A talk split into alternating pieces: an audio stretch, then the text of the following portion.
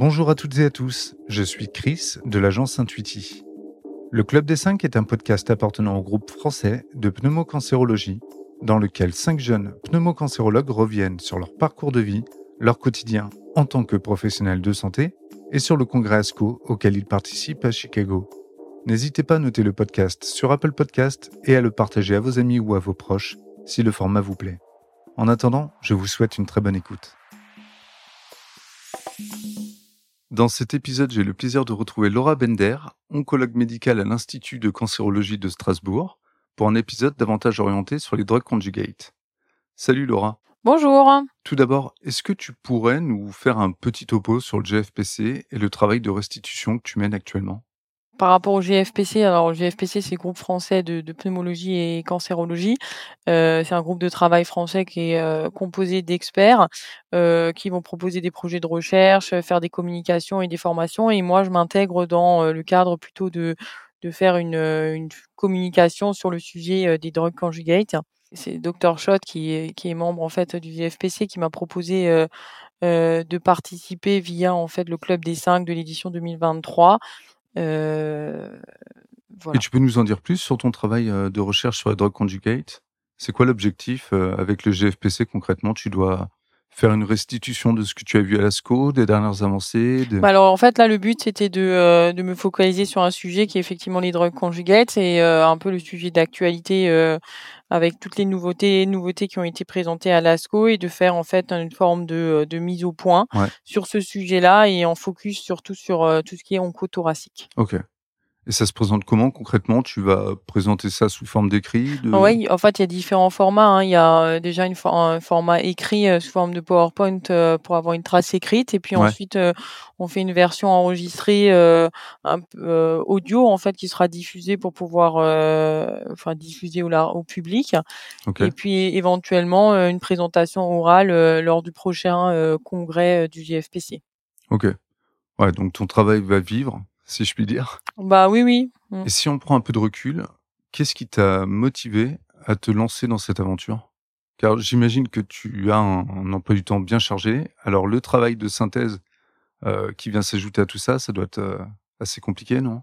Ah, c'est sûr que ça fait euh, une charge de travail supplémentaire. Après, c'est toujours intéressant de, de travailler sur un sujet. Ça permet vraiment de se pencher sur les détails de ce sujet-là. Et forcément, on apprend aussi des choses en, en, travaillant sur un sujet précis. Donc, c'est ça peut être que positif. C'est certes du travail supplémentaire, mais ça permet quand même d'avoir ensuite une expertise sur un sujet précis et de pouvoir l'utiliser dans la pratique de tous les jours et en discuter avec les autres collègues ou même de, l'enseigner aux, plus jeunes. Donc, il n'y a que des, aspects positifs. Ok. Et tu arrives à bien maintenir la barre avec ta vie pro à côté? Même si j'imagine que euh, la veille fait partie de ton quotidien. Hein. Là, je parle vraiment du, de la synthèse pour le GFPC. Non, non, euh, ça, ça va. Après, c'est toujours pareil. Hein. Moi, je, je, je, me travaille pas vraiment à la dernière minute. Euh, je, je, programme assez à l'avance tout mon travail. Donc, euh, ouais. je suis pas vraiment à la bourre.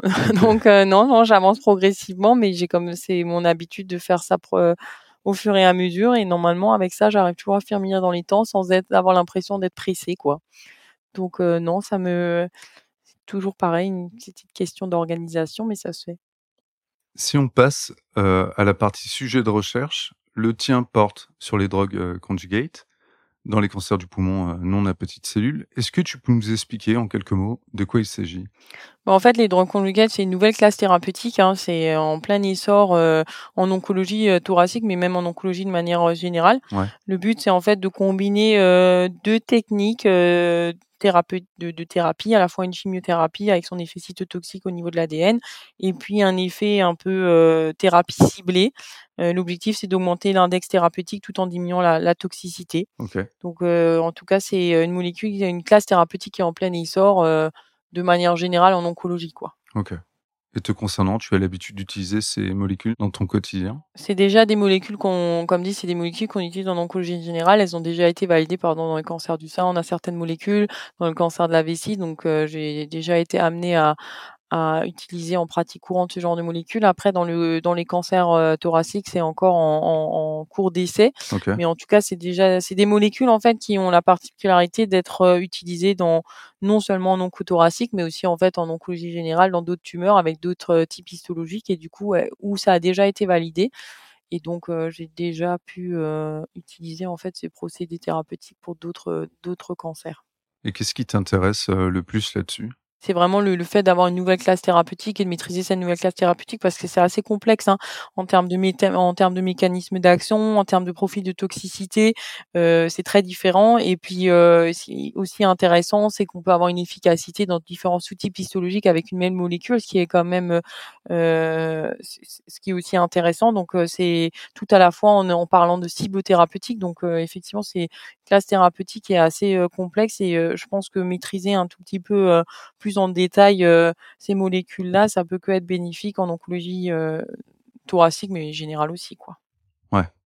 Et après plusieurs mois de recherche intensifs et d'années de recherche, hein, si on prend en compte ton background euh, pro, ce serait quoi les trois grands points à retenir euh, sur les drugs conjugates?